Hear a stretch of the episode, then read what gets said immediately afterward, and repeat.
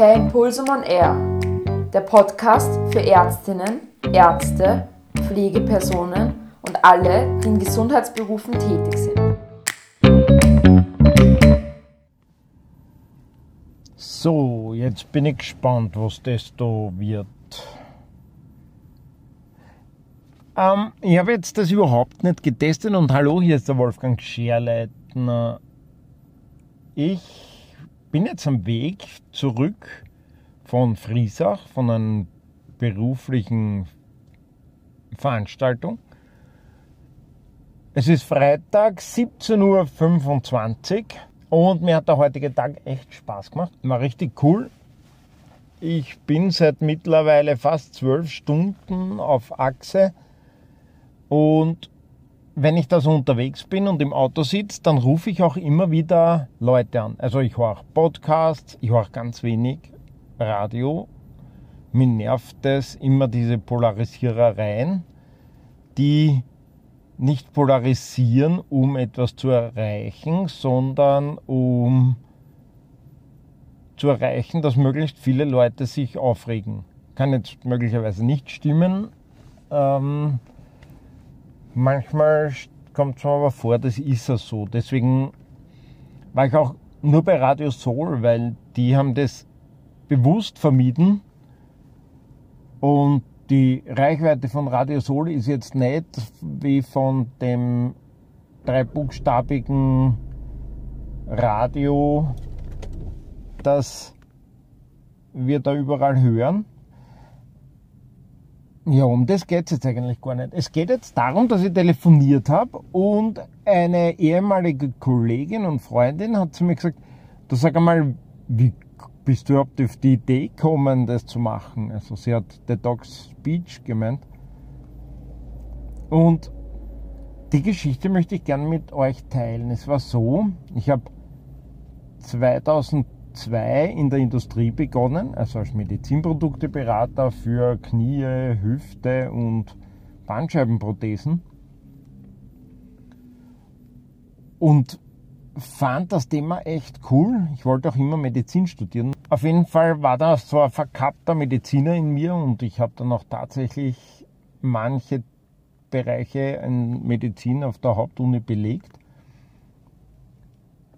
Und war halt da bei dieser ersten Firma bei, der, bei so Vorträgen und die waren einfach nur Fahrt. Und das war noch ärger wie in der Schule. Dann wurde ich abgeworben von der nächsten Firma, musste Wirbelsäulenchirurgie machen. Und die waren noch viel Vater. Also das alte Specht, ja, ich habe da noch miterlebt, weil man da als Vertreter immer ganz hinten sitzt, habe ich mitgekriegt, wie die Leute einfach rausgehen, wie sie, wie sie sie das nicht geben und dann stehen sie draußen, trinken einen Kaffee oder rauchen eine und das war für die echt Fahrt. Für mich auch. Ich bin dann auch irgendwann rausgegangen und mein Kollege sagt, ja, jetzt bleib drinnen und lern was und ich habe gesagt, nein, ich will nicht. Ich habe die Uni hinter mir, ich habe nur so Zeit gelernt, ich will nicht. Sagt er, naja, dann wirst du wahrscheinlich nicht lang bei uns bleiben. Sag ich, ja, dann ist es halt so. Aber so gebe ich mir das nicht. Also ich habe zu diesem Zeitpunkt beschlossen, ich gebe mir einfach dieses alt hergebrachte Schaßquastel lernen, nicht auswendig lernen, Buchstaben rein und Aufzählungen Overbetten, das gebe ich mir nicht mehr.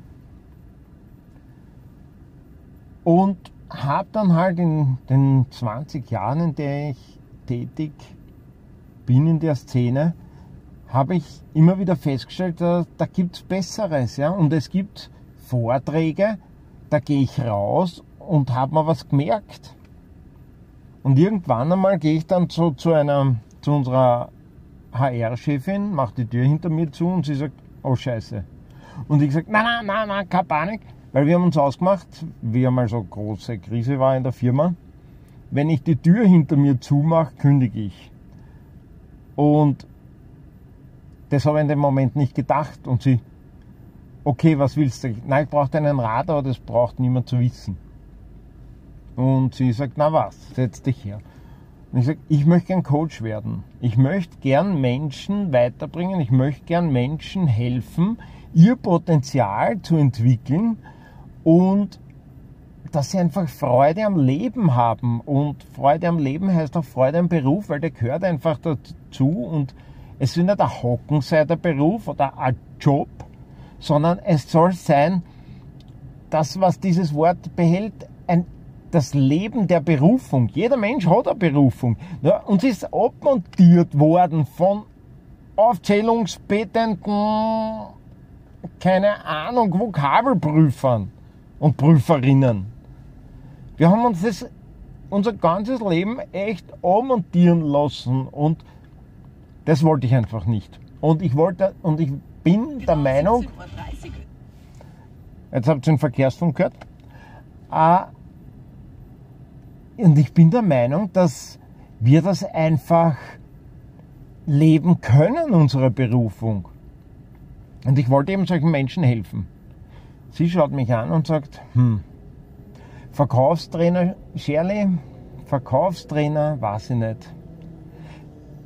Weißt was? Ich glaube, das, was du jetzt einmal brauchst, ist ein NLP-Training.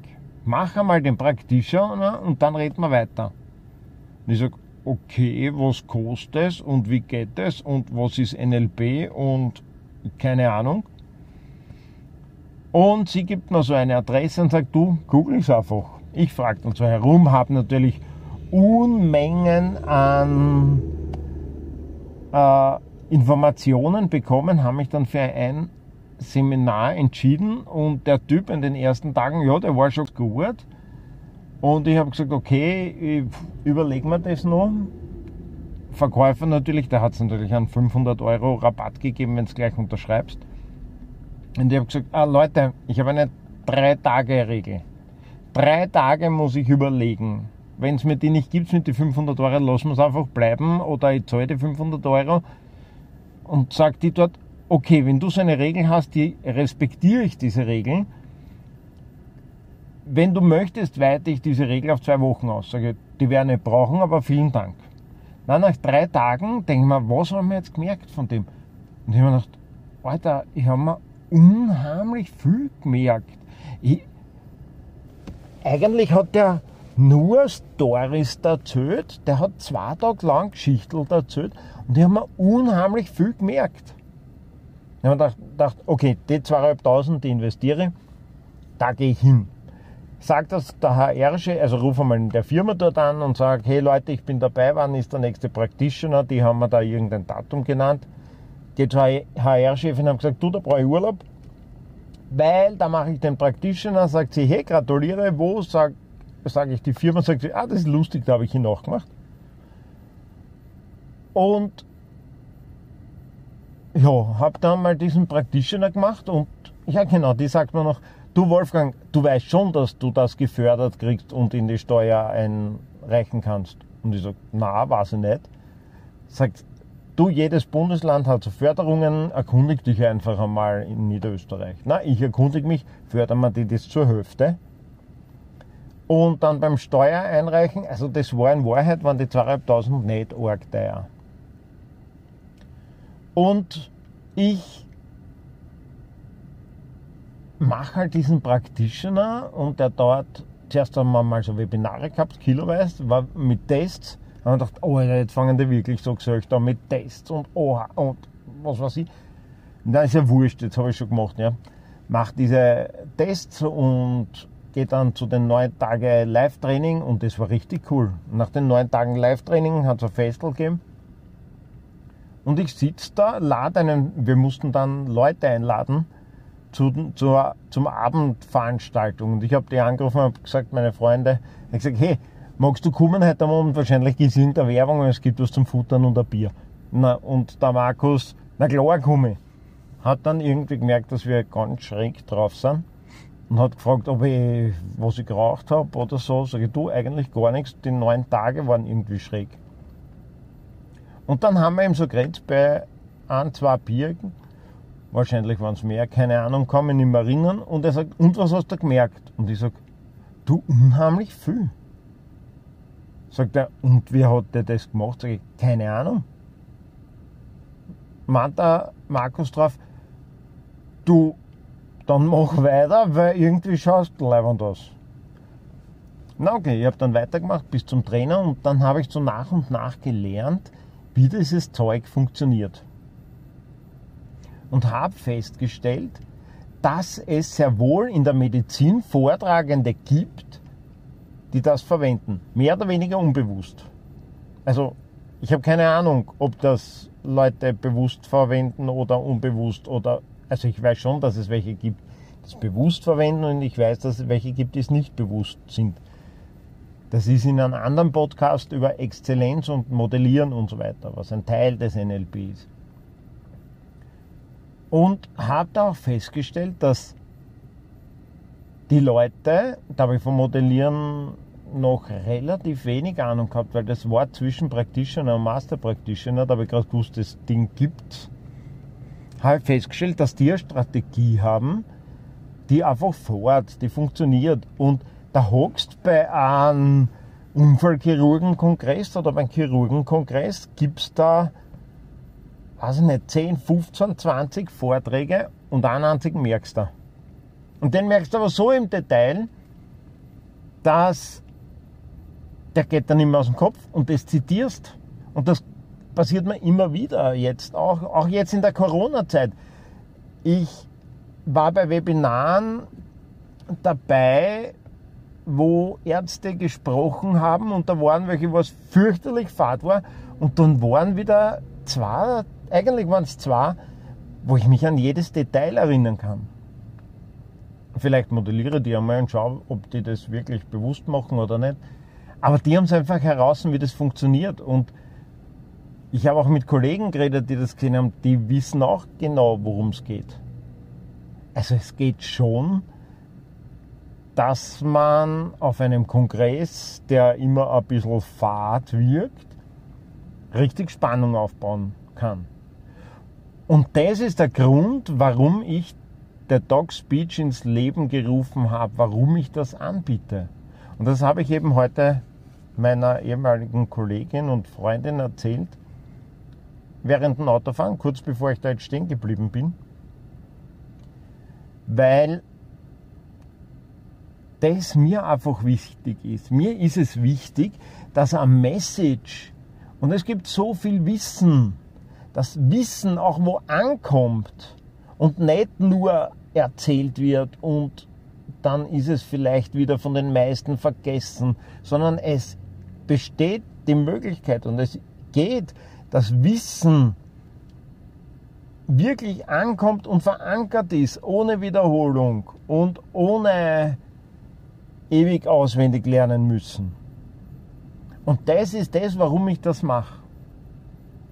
Und jetzt, wo ich das erzähle, wird es mir auch bewusst, ich habe das immer machen wollen und können, also können nicht, das habe ich erst gelernt, aber machen wollen. Ich habe auch gewusst, dass es geht,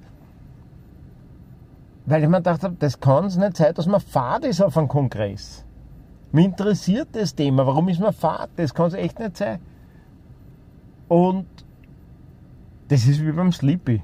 Also wir hatten einen in der Vorschule einen Lehrer, das war der Sleepy.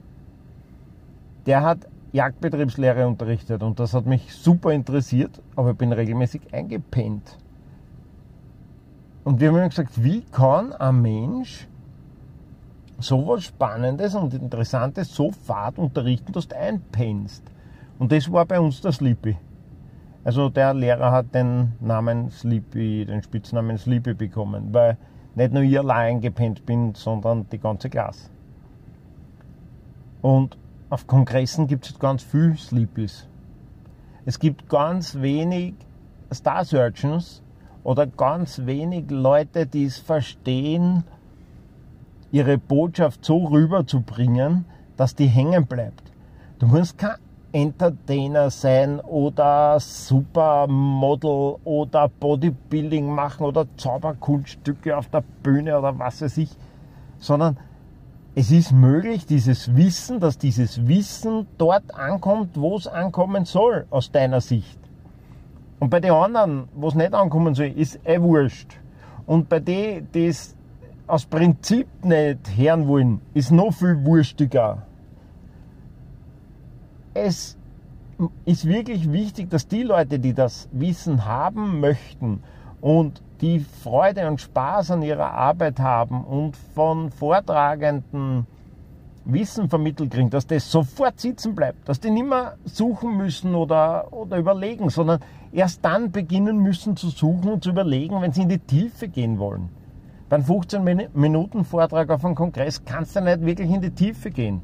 Du kannst da vielleicht ein Detail herauskrapschen oder du nimmst da eine ganze, du schaust da das Ganze im Großen und Ganzen an, also global. Aber du schaffst nicht das ganze Thema in 15 Minuten. Aber in die 15 Minuten muss für die Leute, die es gerne lernen wollen, die Spaß an ihrer Arbeit haben, die Freude an ihrer Arbeit haben, die ihre Berufung leben, bei denen muss hängen bleiben. Und ich habe jetzt keine Ahnung, ob das jetzt bei dir wirklich rübergekommen ist, warum ich das Ding mache. Bei der Sabine ist auf jeden Fall umgekommen. Und deswegen haben wir gedacht, bleib jetzt stehen und sag das jetzt einmal auf diesem Podcast. Dann macht er jetzt gleich einmal auf der äh, Raststation irgendwo Knopfer Langenwang, mache ich da jetzt eine Podcast-Folge.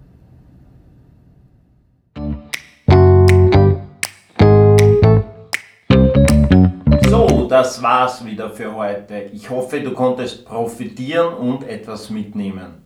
Wenn es dir gefallen hat, dann hinterlasse deinen Kommentar und ich freue mich auch auf eine Bewertung. Bis zum nächsten Mal.